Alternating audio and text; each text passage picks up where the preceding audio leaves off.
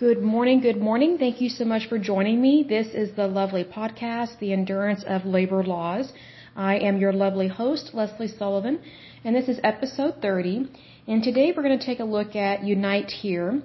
So this one was founded in 2004, but first of all, let's take a look. I want to give a shout out to some of my listeners. And FYI, uh, where I live, they are installing uh, new fiber optics. So if you hear like a loud knock on my door, I will have to stop the podcast just for a little bit and let them in to put in new fiber optics for internet and things like that. But first of all, let me give a shout out to some of my listeners. British Columbia. Hey, how you doing? Good to see you. Virginia, Texas, Oklahoma, and Pennsylvania.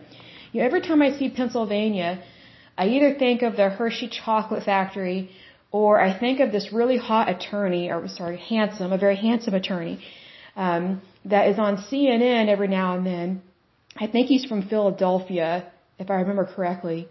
And um, I think his name is Danny Cervajos or Cervajos. I can't remember how to pronounce his last name. I think it's it's either Spanish or España. I can't remember like which way you pronounce it because it depends on the dialect, like linguistically. But his name is Danny Cervajos, I think is his name, or Cervajos. And he is very handsome. So all I can say is thank you, CNN, for distracting me from my work whenever he is on TV. but, you know, God, God bless you, Danny, and I pray that you're doing very well in your career and in your health. And Merry Christmas to you and your family.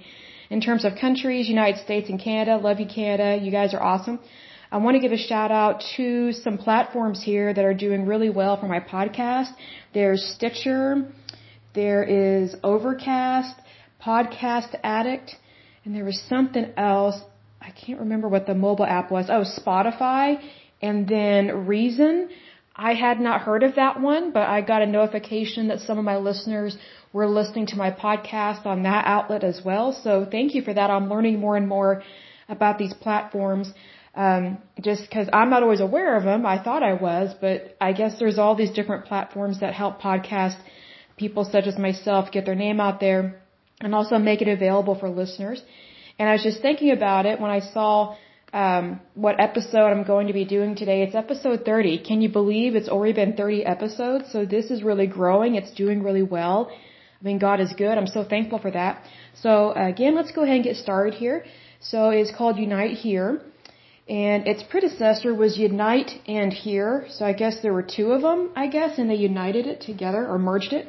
It was founded at July 9th, 2004. It's headquartered in New York City, New York. It has locations in the United States and Canada. It has a little over 300,000 members. Their president is Donald D. Taylor, and their former president is John W. Wilhelm, I think is how you pronounce his last name. They have affiliations with AFL-CIO and CLC. So let's see here. It says Unite Here is a labor union in the United States and Canada with roughly 300,000 active members. The union's members work predominantly in the hotel, food service, laundry, warehouse, and casino gambling industries. I did not know that in regards to laundry and the casino gambling industries. That's very interesting. So it says the union was formed in 2004 by the merger of Union of Needle Trades, Industrial and Textile Employees, and Hotel Employees and Restaurant Employees Union. That's why. Okay. I was kind of semi-familiar with the previous union, but I didn't know why all of these were put together. Okay, so that makes more sense now. It says in 2005, Unite Here withdrew from the AFL-CIO and joined the Change to Win Federation, along with several other unions, including the Teamsters, Service Employees International Union, also known as SEIU, and the UFCW. In May 2009, Union President Bruce Raynor, originally from Unite, left Unite here, taking with him numerous local unions and between 105,000 and 150,000 members, mostly garment workers and a labor-owned bank. That's interesting. Amalgamated bank. I was wondering about banking with this. They formed a new SEIU affiliate called Workers United. Okay. On September 17, 2009, Unite Here announced that it would reaffiliate with AFL-CIO. With uh, each of these unions that they disaffiliate, then reaffiliate, I kind of want to know why. So once we go through all these labor unions, number one, we will go through all the legal mandates, the laws, and amendments and legislation that has affected these unions or things that they want to see done or they don't want done. Because every so often we'll men- they'll mention like I guess like the Taft Act or something like that. And so I think it's important that we know what those are because personally I don't, not off the top of my head. And then I want to do another series that's about the charities that they uh, supposedly help out. And then um, also take a look at different banking industries in regards to unions and things like that. And then lastly, take a look at why are they affiliating and de-affiliating uh, with AFL-CIO and what is causing that. My guess is is they get a little moody or irritated about something and they leave, which they have every right to do that. But I'm always interested in what makes them go back.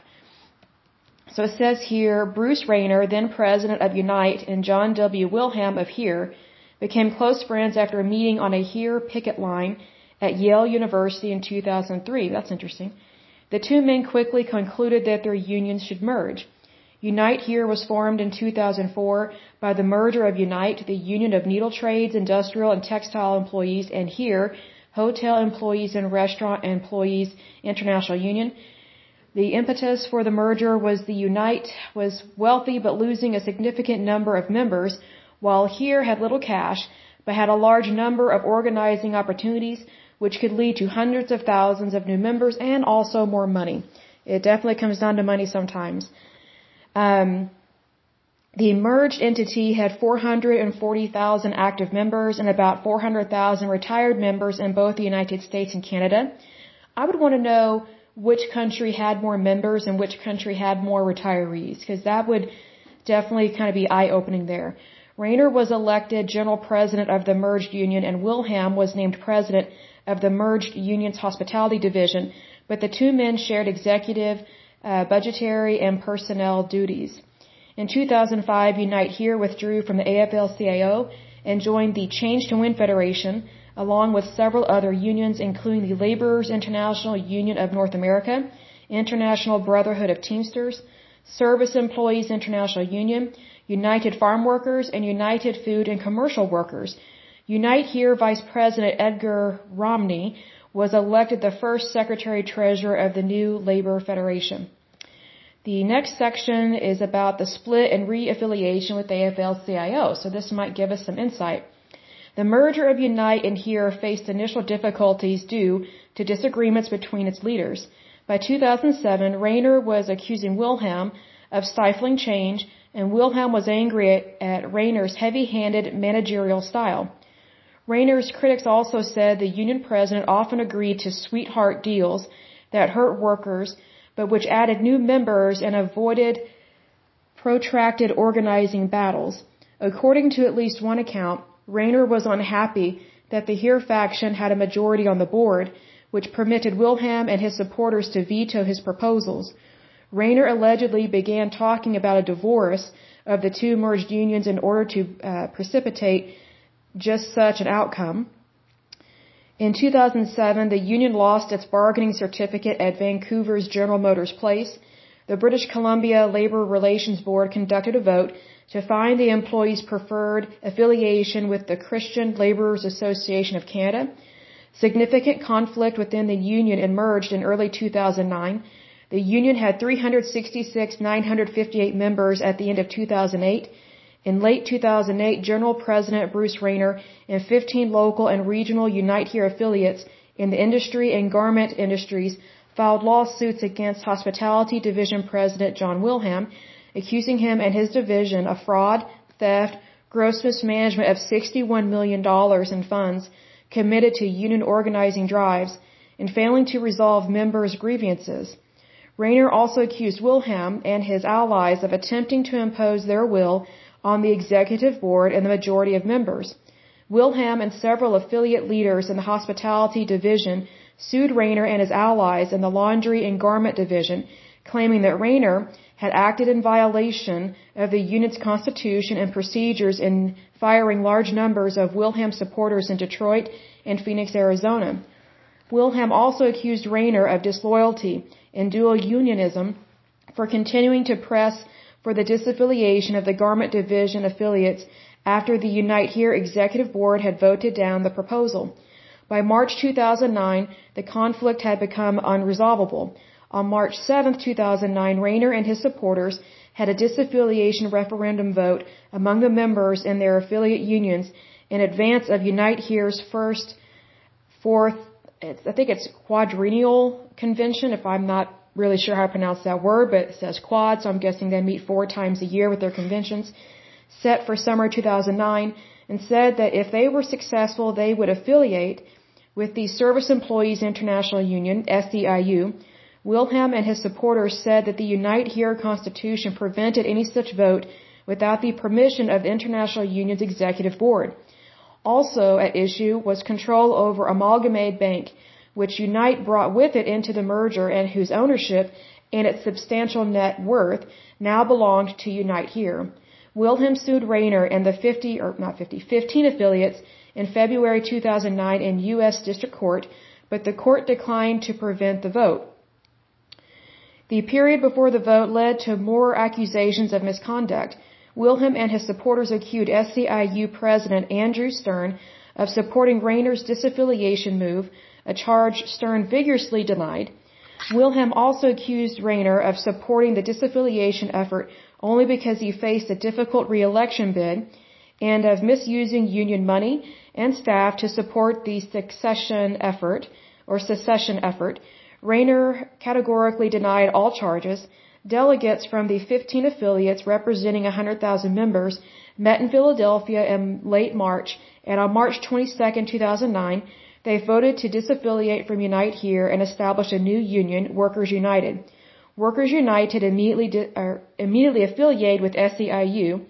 Former Unite Here elected officer Edgar Romney, um, elected officer sorry, that's weird wording. Former Unite Here elected officer Edgar Romney was elected president of Workers United. Sorry about that. Sometimes the grammar is funky in these articles. Despite winning the disaffiliation vote, Raynor announced he would finish his term as general president of Unite Here rather than join Workers United, a move one newspaper said undertaken so that Workers United could gain control of the amalgamated bank. So again, I'm not surprised that it's a fight over money because that does tend to happen with unions. Unite Here and Workers Unite began arguing over who had jurisdiction over various kinds of workers and how to, how to divide Unite Here's assets, most importantly, the bank. Wilhelm asked a federal court to give Unite Here control over all the union's assets, but the court declined to issue a ruling at that time. Joseph T. Hansen, president of the United Food and Commercial Workers, UFCW, attempted to mediate a solution in mid-April, proposing, among other things, that Unite Here take jurisdiction over workers in the gaming industry and hotels, that Workers Unite take jurisdiction over workers in textiles and laundries, and that the two unions split organizing and food service. Hansen also suggested that Workers United keep the Amalgamated Bank and the former New York City headquarters of Unite, but that Workers United make a multi-million dollar payment to Unite here to compensate for the losses. Wilhelm rejected the offer. I don't know why they don't just split it down the middle if that's what it really kind of comes down to. Andrew Stern then suggested that each union retain their existing casino workers but that Unite Here have exclusive jurisdiction over casino workers in the future. Workers United would also pay Unite Here $20 million immediately and $46 million move within five years if Unite Here would agree to turn the Amalgamated Bank and other of Unite's pre-merger assets over to Workers United. United States Senate Majority Leader Harry Reid also unsuccessfully attempted to mediate the dispute, which I don't trust Larry Reid or Harry Reid. I'm just not impressed with him. American Federation of Teachers President Randi Weingarten urged the sides to settle as well, writing a letter to both Raynor and Wilhelm cautioning that this conflict is causing collateral damage. The longer it continues, the less likely we are to enact a, a strong employee-free choice act. That would be interesting to take a look at that. Raynor did not finish his term. In April 2009, Wilhelm formally charged Raynor of using union resources to support the disaffiliation movement. Later that month, the Unite Here Executive Board gave Wilhelm the power to suspend Raynor as the union's president, pending an investigation into Wilhelm's charges. Wilhelm suspended Raynor on May 15th. Raynor sued Wilhelm in Unite Here in federal court arguing suspension was not permitted under the union's constitution. At 4 a.m. on May 22nd, Unite Here's executive board and John Wilhelm ordered security guards to secure Raynor's New York City office and prevent Raynor and his allies from entering. Wilhelm said he acted to prevent the destruction of documents and that Raynor's staff had already removed hundreds of documents and scrubbed computer hard drives clean. Wilhelm told the press on May 28 that Unite Here staff had found documents showing that Raynor was receiving confidential updates about workers' United activities and finances, even though he was still a Unite Here official, and that he had shifted millions of dollars of union assets to affiliates seeking disaffiliation. Juan Gonzalez, a column, columnist for New York Daily News, reported on June 16, 2009, that Raynor had transferred more than $12 million to affiliates, which supported him as well as to groups outside the union. The transfers allegedly included, there's a list here, a January 31st, 2009 transfer of $457,981 to the organizing group, a consulting firm founded by Steve Rosenthal, a close associate of former SEIU President Andrew Stern. The organizing group, the paper said, used the money to mail and call to Unite Here members and advocate for disaffiliation and to set up a pro-disaffiliation website. And the second item is about a dozen transfers totaling $11.2 million between January 26th and 31st, 2009 to affiliates which support Raynor and the disaffiliation movement. The affiliates then allegedly transferred the funds to an external group called Fund for the Future, which supported the disaffiliation effort. The third item listed is another dozen transfers totaling $500,000 on March 6, 2009, sent to supportive affiliates allegedly to reimburse them for expenditures. That is very interesting. According to internal union documents obtained by the newspaper, Raynor disbursed the money without the required approval from Wilhelm. Wilhelm also accused Raynor of, I don't know what this word is, absconding. I'm not sure what that means because I've never seen it. With the $23 million Unite Here Strike Fund, which was invested in the Amalgamated Bank, and invested another $333 million in long-term assets so that the union could not function. Just think about that. They have access to $333 million, this union does. That's how powerful some of these unions are, and that's re- that really concerns me. Raynor categorically denied the charges. Raynor sued Wilhelm and Unite Here, seeking an injunction, access to his office, and return of all property therein. The court declined the request for conjunctive relief on May 26th. An angry Raynor accused Wilhelm of removing his personal files from the office and resigned on May 30th, mere hours before the start of the hearing on his suspension. Wilhelm was named General President of Unite Here after Raynor's resignation. He was elected to the position at the union's first fourth meeting convention in July 2009. Wilhelm uh, subsequently accused SEIU of spending millions of dollars to convince more Unite Here members to disaffiliate and join Workers United. Unite Here retaliated by urging employers not to recognize or negotiate with the locals affiliated with, with Workers United or honor their dues check off agreements. That's very interesting. Stern disputed the claim, saying SEIU was merely helping its affiliate regain textile workers still part of Unite Here, and the SEIU itself had a legitimate right to organize workers in food service. Stern also said on August 12, 2009 that the efforts had stopped. Nonetheless, UFCW President Joe Hansen continued to try to mediate a resolution and expressed his hope that a settlement was possible. In July 2009, the presidents of 27 national unions signed a letter sent to Stern in which they announced their support of Unite Here and said they would help defend the union against any raid on its membership or incursion, I'm not sure I pronounced that word, into its organizing jurisdiction.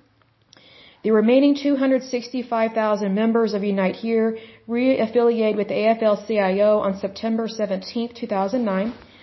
On July 25, 2010, SEIU and Unite Here announced they had resolved their 18-month-long dispute. As part of the agreement, ownership of the Amalgamated Bank will be transferred to Workers United pending approval of federal banking regulators. Unite Here retained ownership of the unit's headquarters in New York City and an additional $75 million in assets.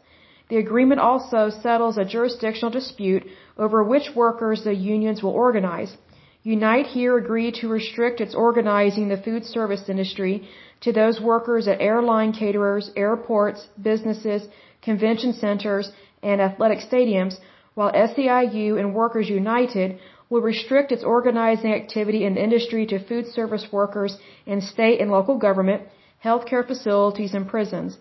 Both unions will continue to organize food service workers in elementary, middle, and secondary schools and in higher education. The two unions had also disagreed over whether several thousand members of Unite or of sorry over whether several thousand members of Workers United had been given the opportunity to choose which union they wished to belong to. In the new agreement, SEIU and Unite Here agreed to let an arbitrator decide to which union the workers wish to belong. At least one analyst characterized the agreement as SEIU surrendered most of the assets of the venerable splinter union it had tried to absorb and gave up some jurisdiction it had sought. On November 29, 2012, Donald D. Taylor was named the new president of Unite Here after the retirement of former president John W. Wilhelm. That was a long segment for sure. Let me get a drink of water. Hold on just one moment. Okay, I'm back. So the next section is Hands Off, Pants On. It says Hands Off, Pants On is a campaign against sexual harassment in the hotel industry in Chicago. Well, just FYI, Chicago is very corrupt and crooked, so I'm not surprised they're having problems with this. The campaign was led by Unite Here Local 1. In 2016, the union conducted a survey of about 500 hotel workers. It found that 58% of hotel employees and 77% of casino workers said they had been sexually harassed. 49% of housekeepers claimed to have been subject to indecent exposure.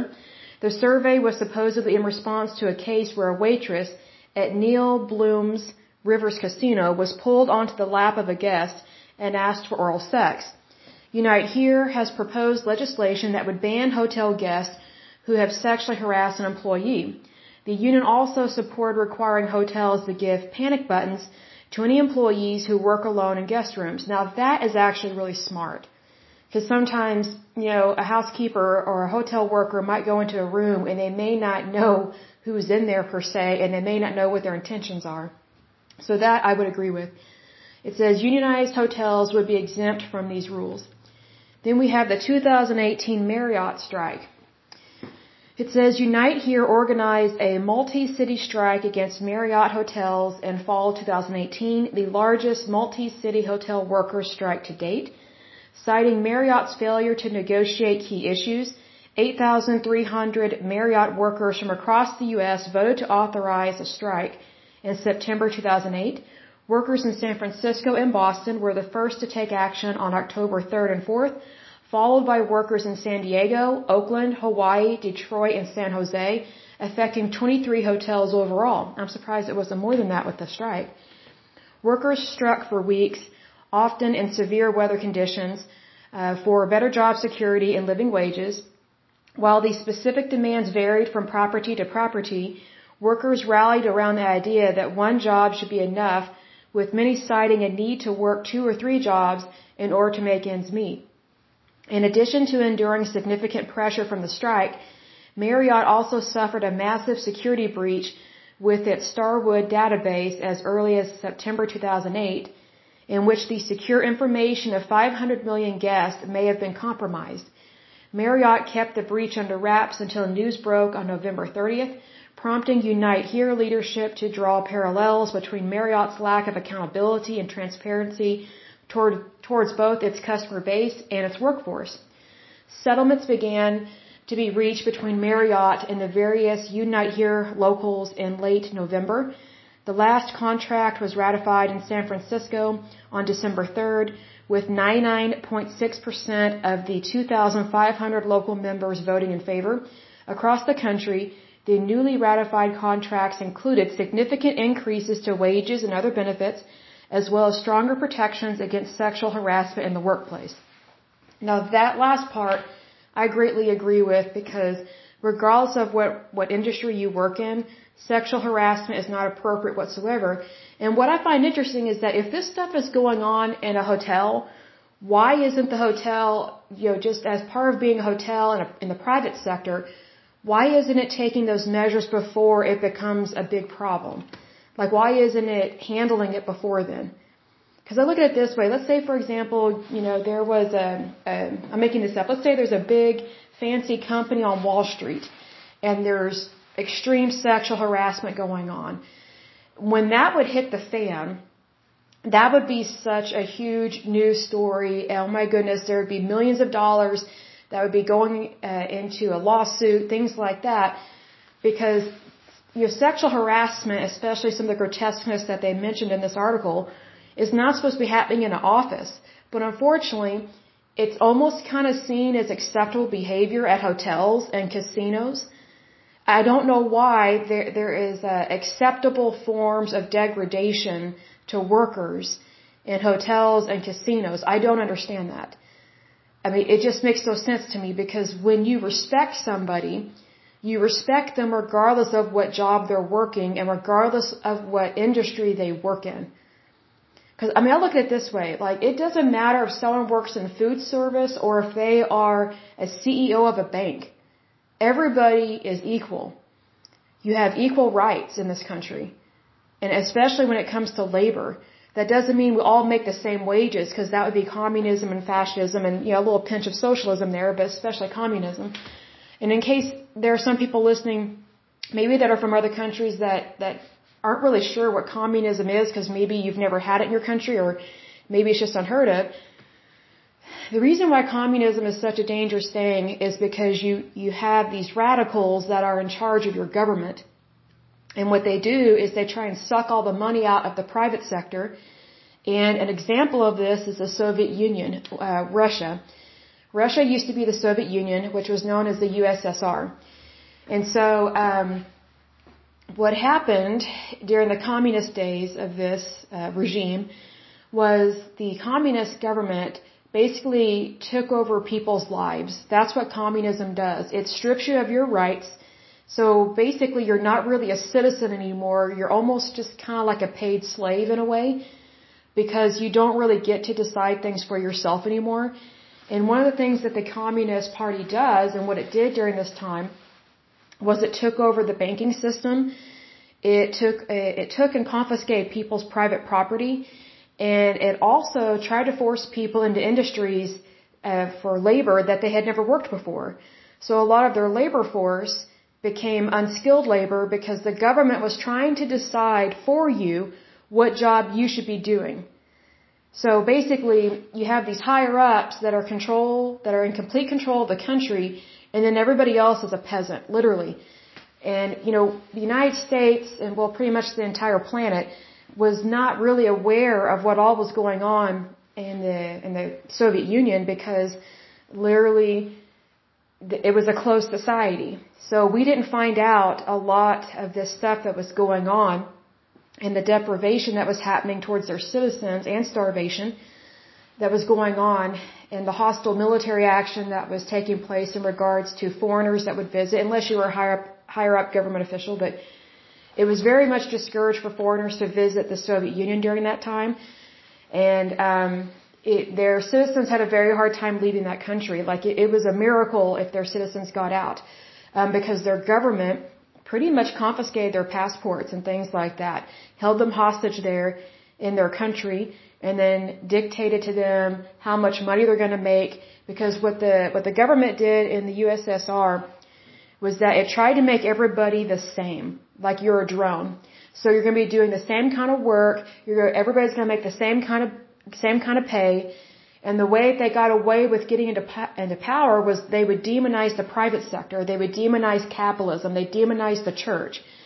So, you know, we're seeing some of those same things in communist China right now. Like, for example, the Christian faith um, is not a, well, technically there is no legal religion in China. All religions are illegal there. Um, so Christianity is very much underground in communist China right now. And if they catch you practicing Christianity, you can be imprisoned, you can be tortured and never heard from again. Um, it's very serious over there. Like there are a lot of underground uh, Christian pastors over there that you know they're they're begging the United States, you know, Christians over here to send them Bibles, send them material, but you know they're doing everything they can.